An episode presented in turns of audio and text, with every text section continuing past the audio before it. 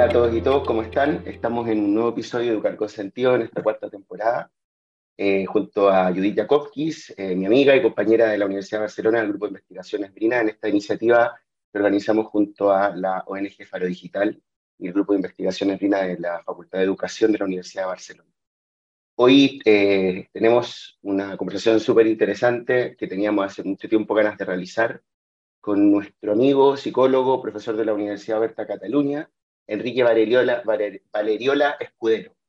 Eh, Enrique, antes de, presentarlo, quería comentar que, tiene muchos temas que resulta eh, muy interesante abordar con él, pero sobre todo él tiene mm, un trabajo eh, profundo desarrollado en el contexto español-catalán, pero también en Chile. Tuvo la oportunidad de trabajar allá en la Universidad Católica de Valparaíso y, por tanto su visión es muy interesante a la hora de tener una perspectiva global y también del sur global de cómo se dan ciertos fenómenos en contemporáneo, sobre todo a nivel de impacto del neoliberalismo en la educación, ¿no? con foco en la educación superior. Así que sin más, eh, junto a Judith, te agradecemos, Enrique, que hayas podido acceder a, este espacio de diálogo. Queremos conocer y demostrar también tu trabajo a, a, la gente que nos ve y nos escucha. Y lo primero es preguntarte cómo estás, cómo, cómo, cómo, cómo, en qué estás hoy en día poniendo el foco de tu investigación y cómo ha sido este aterrizaje eh, a, este retorno al contexto investigativo catalán después de tus años en Chile, ¿no? Aparte que te tocó el retorno justo en periodo pandémico, entonces ha sido un retorno bien especial. Eh, así que gracias y cuéntanos un poco en qué estás. Muy bien, bueno, pues antes que nada, muchas gracias a Judith y a Pablo y Educar con Sentido y Faro Digital por la, por la invitación, ¿no? por, por, esta, por este recibimiento. Eh, yo feliz de, de contribuir y, y, muy ilusionado.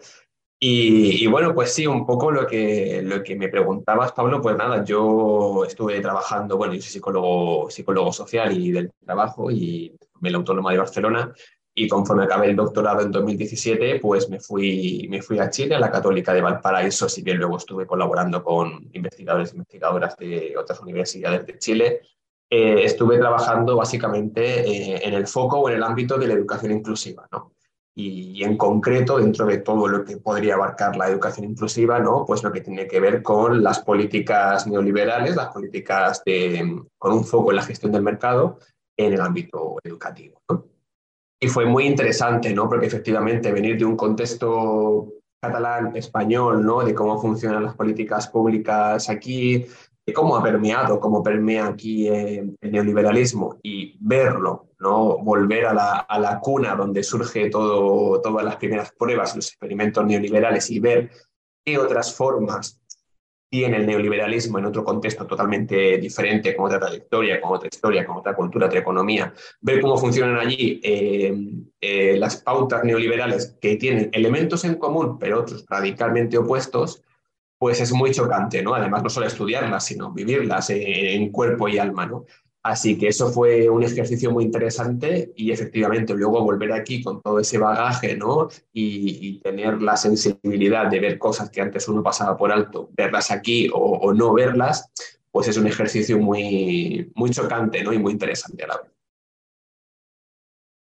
Oye, Enrique, em, el otro día, bueno, Pablo conversaba y yo escuchaba la, entrevista que le hizo a, la, amiga conocida por todas, sobre todo por vosotras, más que por mí, Carla Fardela, y ella hablaba de la, de la importancia de devolverle el sentido analítico a la palabra neoliberalismo, eh, que no nos sirva para amparar cualquier fenómeno contemporáneo prácticamente. Y en este sentido te quería preguntar, ¿Cómo, ¿Cómo, tú desempaquetas, digamos, el, el, concepto neoliberalismo para que nos sea útil para explicar al final procesos sociales y procesos, sobre todo en nuestro campo, que es el de, el de la educación? Creo que esa pregunta, Judith, es fundamental, sobre todo al inicio, ¿no? Para, para, tener claro de qué estamos hablando, de qué nos estamos refiriendo con neoliberalismo y más cuando es un concepto, pues eso, ¿no? Que primero es súper abstracto, de tanto usarse como que ha perdido un poco el sentido y como decía antes yo, pues claro, el neoliberalismo tal como se entiende se aplica o se desempaqueta en, en Chile, no es lo mismo que cómo se desempaqueta en Cataluña, ¿no? Eh, y es importante empezar, empezar por ahí, claro.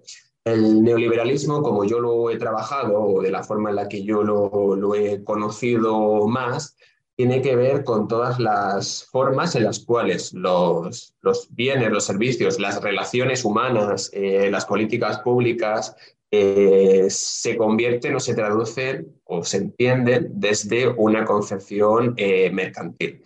Una concepción mercantil que no es solamente liberal, es decir, no sería la clásica tradición del laissez-faire o fisiócrata de que el mercado se, solamente se regula por sí mismo, no hace falta la intervención, que está a la base, por eso se llama neoliberalismo, sino que además tiene una, una segunda versión, una actualización, que sería ese neo, esa parte nueva, ¿no?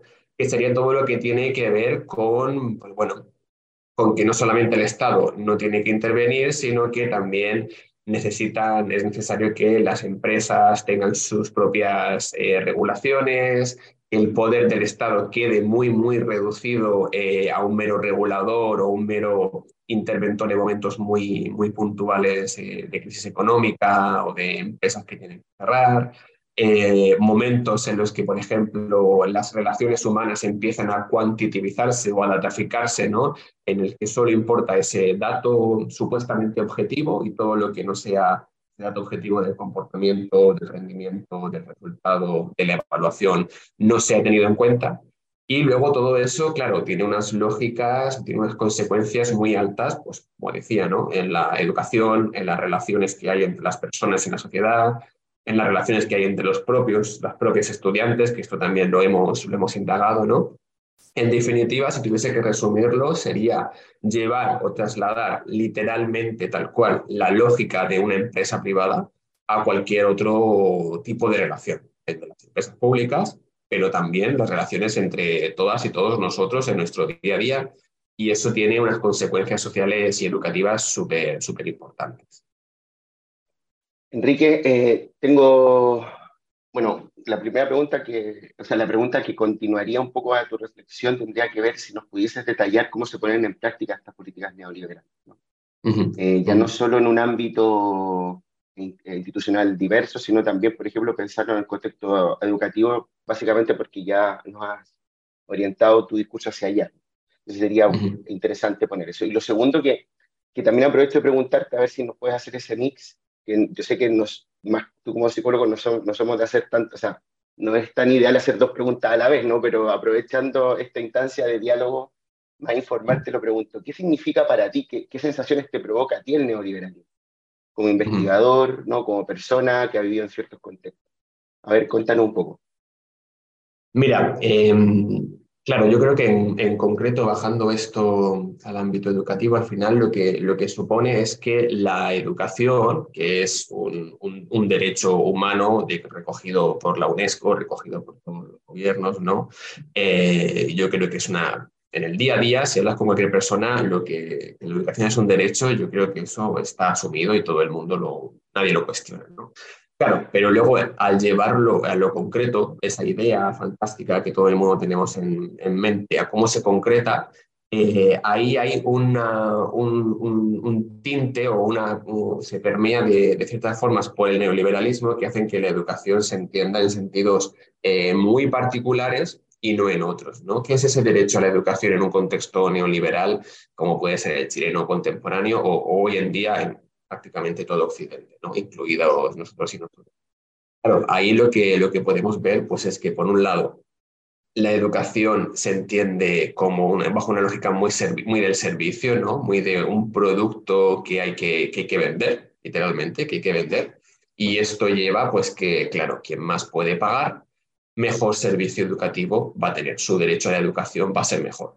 Quien puede pagar menos, pues eh, se entiende que su derecho a la educación va a tener un servicio de, peor calidad.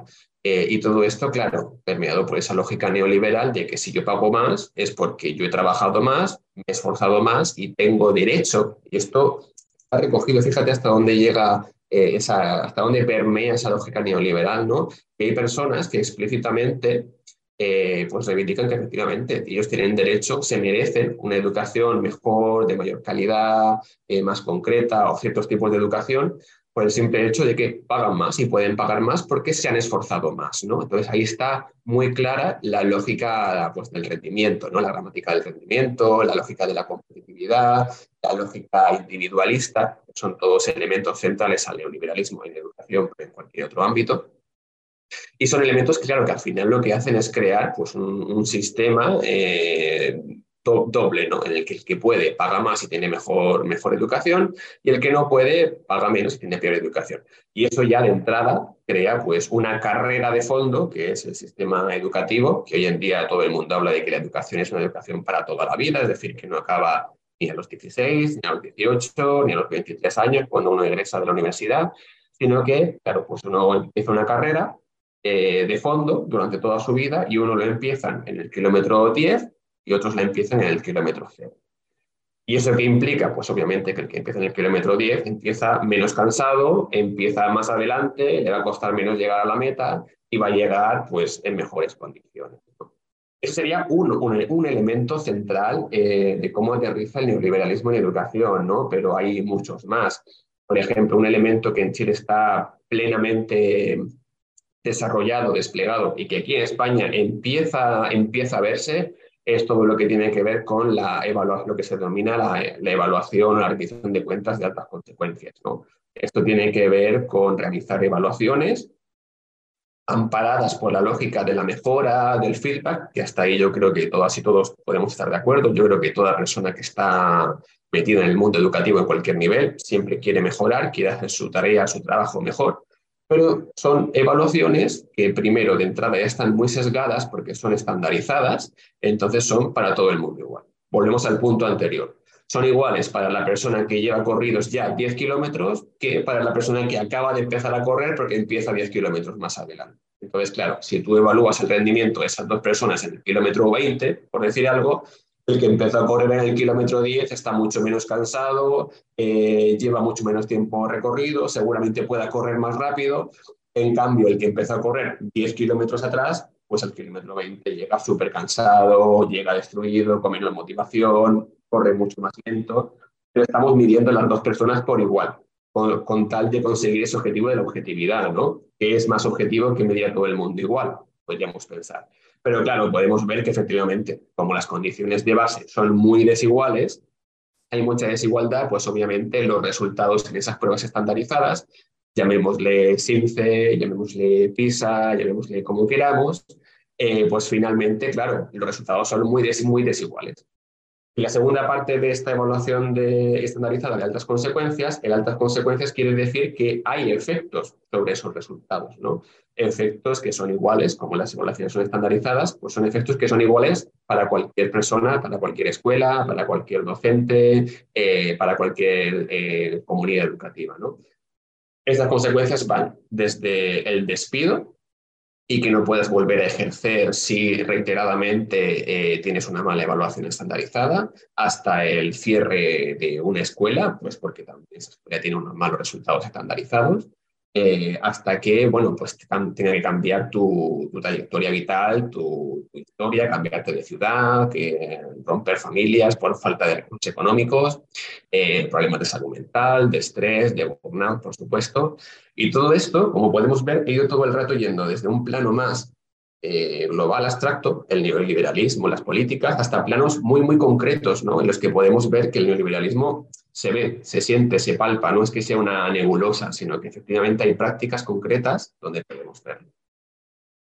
Oye, Enrique, y profundizando un poco en esta idea, porque eh, de algún modo em, tu explicación está como autocontenida en la educación, ¿no? Em, tenemos alumnado o profesorado, no importa, eh, que tiene condiciones de partida, digamos, desiguales y la estamos midiendo a, los estamos midiendo a todos con la misma vara y por tanto tenemos resultados también desiguales y le achacamos al individuo eh, esta desigualdad. Pero eh, podemos pensar en que la educación es la respuesta, digamos, que en la educación está la respuesta a esta desigualdad que es previa al acceso al sistema educativo, de alguna manera. No le estamos como cargando mucho al sistema educativo cuando le pedimos ah, desde, desde, una perspectiva crítica que, asuma esta desigualdad y se gestione para, para resolverla de alguna manera. Claro, esa, es una, una, trampa que en contextos, por ejemplo, como el chileno, ocurre mucho, ¿no? Em, cuando, o sea, en Chile hay muchísimos estudios, muchísimas investigaciones sobre el diagnóstico educativo para tratar de paliar estas consecuencias. Pongo este ejemplo lo he trabajado personalmente, pero, pero se podía trasladar a cualquier lado. ¿no? El problema es que cuando se detectan estas fallas en el sistema, de que efectivamente la educación, después de 40 años de sistema educativo neoliberal, no mejora, eh, cuando seguimos entrampados en los mismos problemas, cuando la, desigualdad mm, se perpetúa, se buscan soluciones al problema, como tú estabas comentando, Judith. Pero claro, esas soluciones, en muchos casos, en Chile, se han llevado a cabo desde dentro de la propia lógica neoliberal, es decir, desde la propia lógica de la competitividad, el individualismo, eh, la lógica del esfuerzo meritocrático individual. ¿no? Entonces, claro, como podréis eh, concluir, no se ha mejorado nada. ¿no? Pongo un ejemplo muy concreto. Estas escuelas que tienen malos resultados estandarizados, lo que se hace es dotarles con un, incentivo mayor de dinero por cada estudiante considerado vulnerable que se matricula en esa escuela. ¿no? Claro, pero dar más dinero a esa escuela, mm, sí, gracias, pero si no hay un sistema basal de financiamiento, sino que el financiamiento sigue siendo por cantidad de estudiantes matriculados o por resultados conseguidos, es decir, como un premio, pero no hay un financiamiento basal para hacer un sistema educativo de verdad potente, pues el problema se va a mantener por mucho que tú le des recursos concretos, puntuales a esa escuela por un año. ¿no? Sería un ejemplo muy concreto, pero llevando la pregunta a un plano un poquito más, más general, obviamente que no podemos hacer lo que se está diciendo, ¿no? eso de poner el foco en la educación o en las escuelas o en los docentes para ver cómo mejoramos estos problemas de desigualdad, porque si no, estamos cayendo nuevamente en buscar las soluciones desde el propio sistema neoliberal. ¿no? ¿Qué te falta a ti como docente? ¿Qué te falta a ti como escuela para que tú seas mejor, para que tú eh, no reproduzcas condiciones de desigualdad? Y al hacer eso, cerramos el problema y lo vamos a seguir reiterando, ¿no? lo vamos a seguir eh, aumentando y reproduciendo, porque el, problema finalmente no es la escuela, el problema finalmente no es el sistema educativo de Chile, de España, de Cataluña o de donde sea. Es este, el problema es un problema estructural a la base de cómo se han gestionado las, las políticas públicas, cómo se ha gestionado la sociedad a un nivel general desde hace pues, muchísimas décadas, ¿no? Y han llevado que hoy en día las escuelas, el sistema educativo esté en la situación en la que está y, y tenga los problemas que tiene, ¿no? Entonces, claro, obviamente que el sistema educativo se tiene que tener en cuenta, las escuelas, los docentes se tienen que tener en cuenta, pero el foco ni yo diría que no es ni el principal ni es el único el foco hay que ponerlo en gestionar mejor, dar las oportunidades, en que se pueda desde los gobiernos, desde las prácticas sociales que todas y todos llevamos a cabo, eh, facilitar que esos procesos eh, más inclusivos de igualdad eh, lleguen a las escuelas, lleguen a los estudiantes y crear un sistema social no educativo, social, mejor, en el que, por supuesto, todo lo que tiene que ver con la educación, con las escuelas, con los docentes, esté ahí, ¿no? ¿Y eso se consigue con financiamiento? Por supuesto que sí, pero no es lo único, ¿no? También esta cultura más, más cotidiana, ¿no? De compartir, de justicia social, de cuidado, de pensar las políticas desde una lógica que no sea tan masculina, competitiva, individualista, sino de una lógica más de la comprensión, del diálogo, de la empatía. Todo eso son valores, son formas de entenderlo que van mucho más, mucho más allá que, que la propia educación. Todos esos son valores transversales a una sociedad y que están ahí. El problema, a mi parecer, o como yo lo, o como yo lo veo, el problema estaría en que todas estas apuestas por una transformación real del sistema en conjunto, sistema social en conjunto, eh, necesitan de tiempo, no son inmediatas una sociedad no transforma sus valores, sus prioridades, eh, su cultura social eh, de la noche a la mañana. La cambia pues invirtiendo mucho tiempo, dándole estabilidad a las políticas, eh, que hay una coherencia en el tiempo entre los diferentes gobiernos que pueden llegar a gobernar un país en cuatro legislaturas, por ejemplo, 20, 30 años. Eh, en cambio, la otra lógica, la neoliberal, la masculina, la individualista, la que busca la objetividad en pruebas estandarizadas, pues sí, te pueden dar resultados o puedes tener indicios. En uno o dos años, tres años puedes tener indicios, pero eso no construye una sociedad, no, no construye un país o, o un Estado a la larga.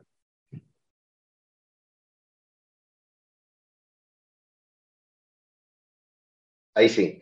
Eh, bueno, justo te íbamos a preguntar sobre el impacto social, creo que es un tema que has profundizado, entonces da como, como Paulo para preguntarte en base a lo que observaste en Chile, que es una eh, maximización de una experiencia neoliberal, ¿no? ya lo decía al comienzo de la, entrevista y para quienes no sepan, a pesar de que quienes nos desenvolvemos en el análisis eh, educativo en distintas dimensiones, sabemos que, que, Chile es como una exacerbación, y lo ha sido la exacerbación del neoliberalismo en general.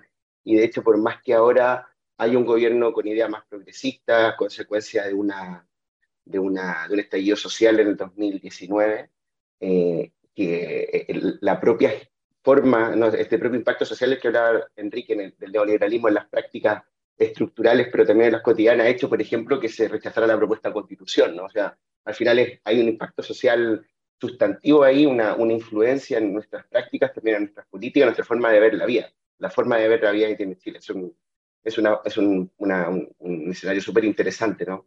Pero te pongo en perspectiva del contexto español, ¿no? O sea, sabiendo que aquí hay un estado de bienestar, con sus más y menos, por supuesto, pero sabiendo donde, donde, por ejemplo, el impacto del neoliberalismo no está tan maximizado en, en lo estructural ni en lo cotidiano como en Chile. Y no quiere decir que está ausente.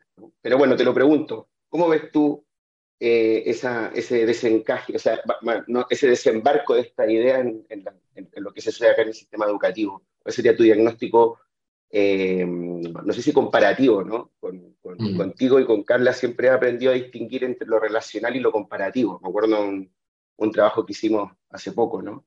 la, lógica de comparar o relacionar. Entonces te, pondría más en el foco relacional. ¿Cómo, cómo lo ves? Mira, yo creo que, claro, es, es, un poco retomando lo que decíamos al principio, ¿no? Esa nebulosa de lo que es el, el neoliberalismo, eh, efectivamente tiene eh, despliegues o traducciones eh, muy diferentes en, cada país, en cada territorio, pues eso, en función de su historia, su trayectoria, su, sus movimientos políticos, económicos, y efectivamente en ese sentido, eh, si bien Chile y España tienen muchas cosas en común, hay otras que son radicalmente diferentes, ¿no? como estas. Y efectivamente eso implica que el neoliberalismo en, España, en Cataluña, pues haya llegado eh, o esté llegando con otras, con, con otros matices, con otras acepciones, ¿no? Y ojo, son matices que a priori podemos decir que son más sutiles, que son menos visibles, pero también eso eh, tiene el riesgo de al que ser más, más invisibilizados o más sutiles, eh, también corremos el riesgo de normalizarlos o de no detectarlos por ser más sutiles y que efectivamente al final eh, sea más difícil resistirse a ellos o sea más difícil darnos cuenta de que están ahí y por tanto de rechazarlos, confrontarlos o, o transformarlos. ¿no? Eh, por ejemplo, ¿dónde, dónde, dónde, cómo veo yo eso aquí? Pues yo creo que es, está siendo un, proceso mucho más eh, paulatino, con medidas que se van introduciendo en el modo en que, por ejemplo, se pueden abrir escuelas concertadas subvencionadas, en el modo en que también se van imponiendo eh, o se van controlando o modulando de algunas formas lo que el docente, la docente puede y no puede hacer en clase, eh, los contenidos curriculares eh, que están en, una escuela en un curso, ¿no? Eh, el modo también en que, en que la escuela se relaciona con el territorio, también es un poco algunas medidas que, que se están viendo. Insisto, todo esto está siendo muy, muy paulatino, ¿no? A diferencia de Chile, que fue bajo la famosa doctrina del shock, ¿no? Con los Chicago Boys y, y después asentado directamente con la, con la dictadura de, de Pinochet pero aquí están siendo como mucho más eh, a cuenta gotas, ¿no? Y esa, y esa cuenta gotas, insisto, eh, puede hacer, si bien hay muchísima gente que se manifiesta, de hecho aquí en Cataluña ha habido una manifestación educativa súper importante hace muy poco, eh, pero eso puede hacer ¿no? de, que, de que la gente también con el desgaste social de la pandemia, de la guerra de Ucrania, con sus preocupaciones diarias, como que no, no se enrole o no se adhiera tanto a esto, ¿no? Y poco a poco, dentro de 15 años, iremos para atrás y digamos, ¿qué ha pasado? Y estemos eh, a, la, española o a la catalana, pero estemos igual que...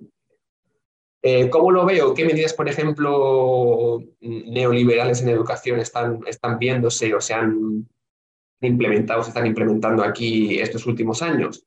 Pues tenemos desde el famoso eh, cheque educativo que también en Chile se llama el voucher, ¿no? Pero aquí se llama el cheque que también en muchas escuelas en Madrid, por ejemplo, se están, se están haciendo, ¿no? que al final es premiar la matriculación en ciertas escuelas con cierta cantidad de dinero para materiales, para recursos, para mejoras de, la estructura de la escuela, para pagar a, personal especializado. Eh, también lo vemos, por ejemplo, ¿no? con las medidas que, que, se llevaron a cabo. No se están, por lo que he podido saber, se están llevando a cabo en la práctica, pero están aprobadas, están legisladas, como es el, el famoso PIN parental, ¿no? en el cual se censuran ciertos contenidos eh, a elección de los padres. Y aquí está la lógica neoliberal de como yo pago el sistema educativo y el servicio educativo, yo puedo elegir qué se le enseña a mi hijo y qué no se le enseña a mi hijo. No hay un contenido público, estatal, eh, común para todos los estudiantes, todos los y las estudiantes, sino que yo como padre tengo el derecho, y aquí está la diferencia entre el derecho a la educación y el derecho a elegir la educación que quiero para mis hijos. ¿no? Y eso es lo que promueve el neoliberalismo, el derecho a elegir la educación que quiero para mis hijos.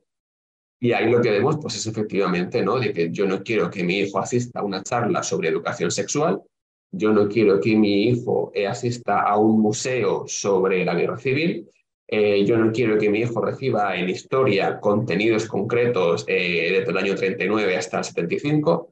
Y bueno, pues son, son ciertas medidas ¿no? en las que el neoliberalismo efectivamente va, va implementándose y va llegando aquí en España. Otro, otro ejemplo conocido por todas y por todos que vivimos y que vosotros lo trabajáis y lo conocéis muchísimo, todo lo que tiene que ver con las, con las tecnologías y la digitalización, ¿no? Y aquí vuelvo otra vez a lo mismo, ¿no? A, este ojo que tenemos que tener o este aviso mayor aún que tenemos que tener con la sutileza de, cómo lo van implementando, ¿no? Porque a priori si, si lo pensamos cotidianamente, ¿quién no quiere un ordenador para su, para su hijo o para su hija en la escuela? ¿Quién no quiere que tenga las mejores herramientas digitales en el mundo en el que vivimos? Pero eso también tiene una contraparte económica, capitalista muy importante, que tiene que ver con, bueno, si todos, si todos los, deberes, las tareas, los contenidos que mi, que mi hijo, que mi hija realiza los hacen en, el ordenador, ¿dónde van a parar esos datos? ¿Quién los gestiona? ¿Google?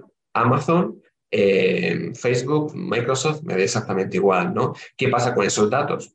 ¿Quién va a saber el tiempo que mi hijo o mi hija pasa en el ordenador cada día? ¿Cuánto tiempo dedica a estudiar? ¿Qué asignaturas? Eh, y luego, claro, todo esto Amazon, por ejemplo, ya está creando sus, o Google, están creando sus propios programas eh, formativos que no surgen de la nada, es decir, están hechos en base a lo que ellos van viendo, monitoreando, que los, las niñas estudian, las horas que pasan en el día, en el ordenador, qué contenidos dedican más tiempo, cuáles son las salidas laborales que estas empresas necesitan y quieren eh, fomentar y, por tanto, cuáles no. Y bueno, ejemplos como estos hay muchísimos, ¿no? Y son, insisto, ejemplos muy, muy sutiles, muy, muy sutiles. Me parece muy, muy interesante, ¿no? Lo, cómo, cómo, contrapones de algún modo la, la, sutileza con, con la capacidad de organizarse para resistir cosas que tampoco sabemos exactamente qué, cómo se traducirán o si, si, no es para tanto, quizá, ¿no? A veces que tenemos conversaciones con colegas y mencionamos temas de tecnología digital, por ejemplo, bueno, si no es para tanto, si todos usamos Google, ¿no?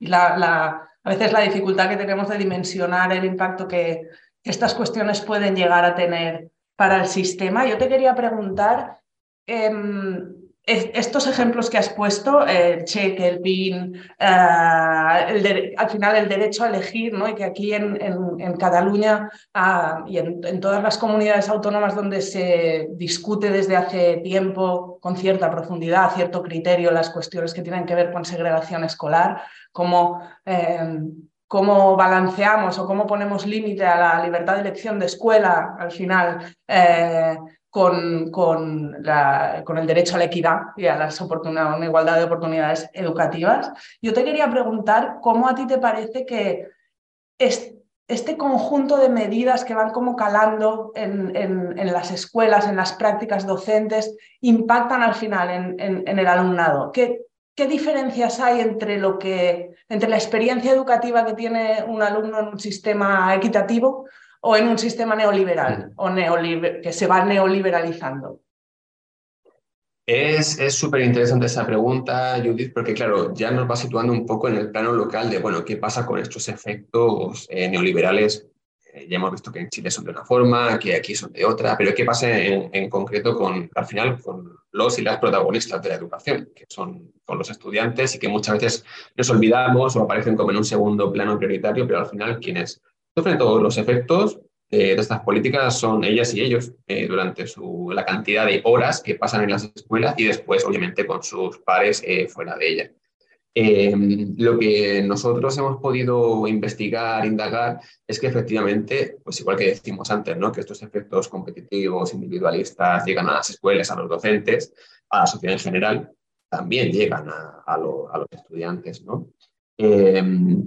Y algunas cosas que hemos podido indagar son son bien interesantes en el sentido de que dan un, son, tienen como un doble vínculo, una doble vertiente, ¿no? Por un lado, eh, efectivamente confirman la llegada o el entendimiento del neoliberalismo por los propios estudiantes y esto se ve, por ejemplo, en, en que ellas y ellos eh, asumen la responsabilidad individual de los malos resultados. Es decir, los estudiantes empiezan a considerar que efectivamente eh, ellos son malos estudiantes todas las comillas que podemos poner la palabra, pero son malos estudiantes efectivamente porque ellas y ellos son tontos, tienen un problema de salud mental, o sea, porque la causa está en ellos, en ellas mismas.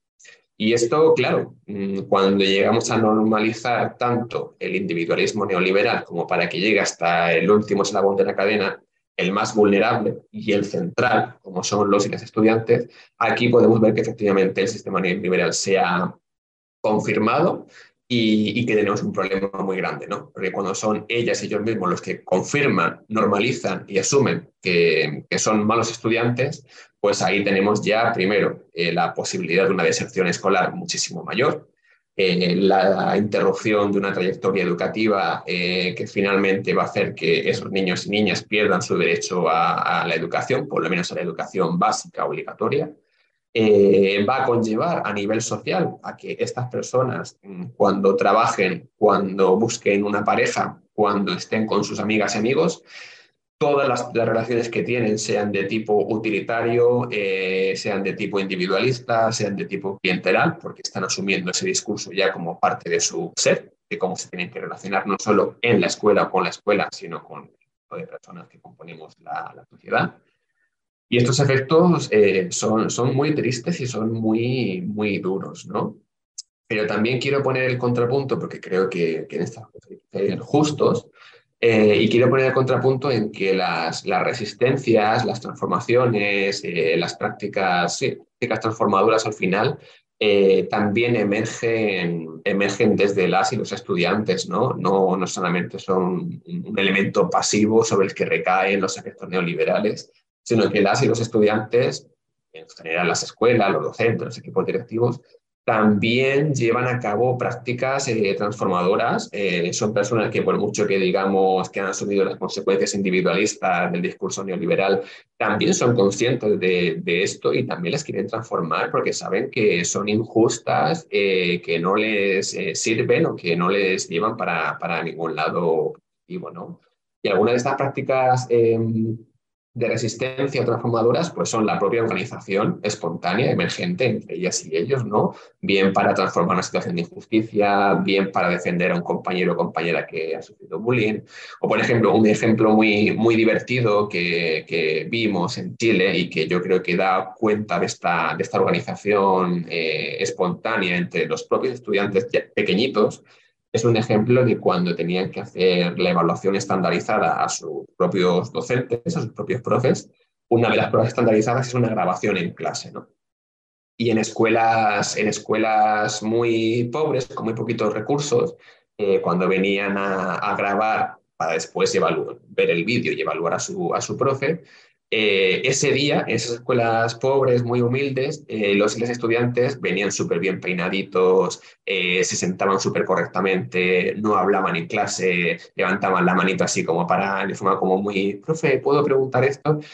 El día siguiente volvían a ser ellos y ella, pues revolucionados, diciendo todo lo que en clase, pero ese día se portaban muy bien porque querían que a su profe le fuese bien en su prueba, que querían mucho a su profe, no querían que su profe se, se fuese, lo echasen, y le fuese mal o tuviese un mal día, ¿no?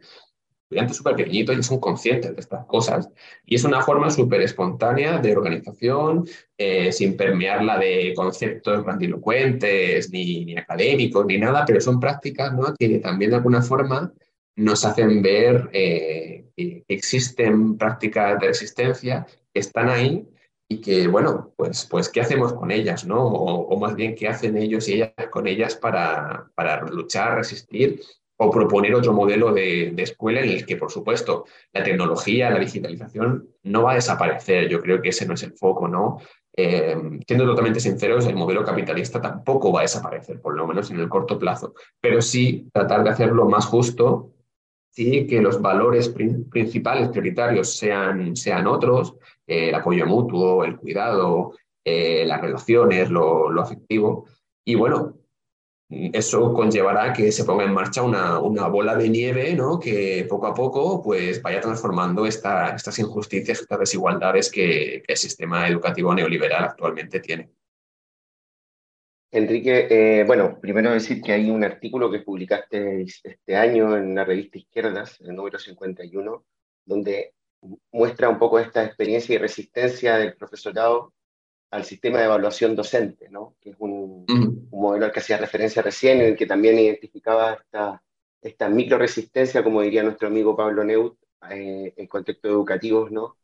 Eh, de parte del, del, alumnado, lo que es súper interesante, así que yo también invito a la gente a ver ese, ese artículo, ya lo pondremos en, en, el video para que lo puedan ver en profundidad y ver aquellas experiencias centrales. Eh, bueno, para ir terminando un poco esta conversación, que da para mucho más y para otras versiones, pero, pero para, ir, para ir poniendo el foco en, lo, en el presente y en el futuro, ¿no? ¿Cómo eh, decanta, cómo, desenca cómo desembarca toda esta investigación eh, ya hecho en Chile tan interesante en tu trabajo investigativo actual, ¿no? ¿Qué desafíos tiene en corto, mediano plazo en este sentido? Pues mira, ahora mismo, Pablo, eh, hay, un, hay, una parte que yo creo que, que, la mantengo, ¿no? Es decir, no, no ha cambiado mucho en estos últimos años, que es seguir viendo cómo se diseñan las políticas públicas eh, educativas ver qué matices eh, neoliberales tienen, eh, por dónde van y, luego lo más interesante es ver cómo se aterrizan ¿no? en las escuelas, en los docentes, en las comunidades educativas, porque entre lo que dice la teoría de la ley, de cómo se diseña la ley y lo que luego pasa en la práctica real de, de las escuelas, de las relaciones entre docentes, entre estudiantes, hay un salto importante ahí en medio, ¿no? entre la teoría, digamos, y la práctica. Ver qué pasa ahí en medio, y ver cómo se producen esos desajustes entre la teoría y la práctica es un ejercicio que llevo haciendo bastantes años y que creo que es muy interesante porque nos permite ver que finalmente la política, esa palabra tan grande que, parece que está hecha por expertos, eh, por presidentes, presidentas, por eh, ministerios, eh, en realidad son, eh, se decide por acciones muy concretas, muy puntuales, muy cotidianas eh, de personas con, con, nombre y apellidos que también tienen una ideología, unos afectos y que son pues como tú y como yo, ¿no? Y ese ejercicio es muy interesante de ir viendo cómo en lo local, cómo localmente se van traduciendo las políticas hasta llegar a las escuelas. Y esa línea de trabajo la, la mantengo. La otra línea de trabajo que también creo que es muy interesante es la de, la de cómo resistirse. ¿no? Bueno, llegan las políticas neoliberales en educación, llegan a las escuelas, llegan a los docentes, llegan a los estudiantes, pues un poco ver qué pasa, qué pasa con, con esos grupos, con esas comunidades educativas, qué pasa, cómo se resisten, eh, cómo aceptan también, por otro lado, cómo aceptan y normalizan estas prácticas, qué cosas les hace más ruido, qué cosas les cuesta más adaptarse y asumirlas qué otros aspectos, digamos, se confrontan eh, directamente y abiertamente y son las que, las que también nos invitan a, cuestionarnos, porque al final no olvidemos que de educación nadie sabe más que los y las docentes y las personas que están dentro de una escuela. Y por tanto, eh, muchas veces como académicos, académicas, corremos el riesgo de que porque nos interesa mucho trabajar un tema eh, porque ya llevamos mucho tiempo conociéndolo, trabajándolo, eh, tenemos la verdad o tenemos el camino correcto de hacia dónde tiene que ir la investigación, pero al final son ellas y ellos los que nos tienen que decir a nosotros qué es importante, cómo les podemos ayudar eh, y, qué, necesitan de nosotros. ¿no? Y un poco eso también es lo que, lo que trato de hacer, ¿no? ver un poco cuáles son sus necesidades, cuáles son los elementos de estas políticas que les hacen más ruido, en los que mm, están sufriendo malas consecuencias y desde ahí pues, pues intentar levantar ¿no? información, eh, dinamizar eh, o, mediar para tratar de, de construir un sistema educativo que finalmente sea más justo y, lo que decíamos antes, ¿no? que al final los que sufren más esto, que son los niños y las niñas, pues, pues no sufran tanto estas consecuencias o tratar de transformarlas, ¿no? porque al final eso lo que nos dará es que en 20 o 30 años tengamos una sociedad pues, más justa eh, y más, igualitaria. Entonces, por ahí va un poco la, la señal de trabajo que estoy haciendo. Y Enrique, súper, eh, eh, muy, la verdad que muy prometedoras estas, estas líneas de trabajo, las seguiremos con mucha atención. me ha gustado como tres elementos que has, que has marcado. El primero, el, el, digamos, no solo ser conscientes, sino explicitar eh, que la bajada de la política no es una cosa mágica, sino que la hacemos también las personas, que la política no es una cosa de un papel que se escribe, ah, sino que son prácticas al final, ¿no? Y que en las prácticas está el poder y está la resistencia también. Y ahí creo que, que, hay mucho para, para trabajar y, y, se, se, engancha con esta segunda cuestión mm, que me parece especialmente interesante, que es, bueno, cómo resistimos ¿no? a, a, esto desde nuestras prácticas diarias, no solo desde los textos también, que también. Eh, y, mm, y, la tercera que se liga, que es qué aportamos desde la universidad, ¿no? Porque a veces, ah, a veces no nos sentimos interpeladas por lo que pasa en una escuela, cuando en realidad las prácticas, las políticas neoliberales obviamente también afectan a nuestra propia práctica profesional, a la vida de nuestros estudiantes. Y a veces, bueno, lo típico de ver la paja en el ojo ajeno y no, y no. Y tenemos mucho que aprender también, creo, de estas micro resistencias que se dan en otras instituciones educativas y que a veces en la universidad son más, son más complejas. Y, y nada, te quería agradecer un montón eh, este rato que, que, hemos compartido contigo y nada, eh, decirte que, que, seguiremos en contacto y, te seguiremos en, en lo que hagas. Genial, bueno, pues muchísimas gracias. La, persona a la que hace más ilusión estar aquí es a mí, así que gracias por la invitación y por el reto de conversación, porque también a uno se ordena las ideas, ¿no? uno también escucha a los demás y, aprende, y al final eso es lo, más interesante. Y esto, educar con sentido, también es una práctica de, de resistencia, así que, así que nada, muchísimas gracias. Gracias.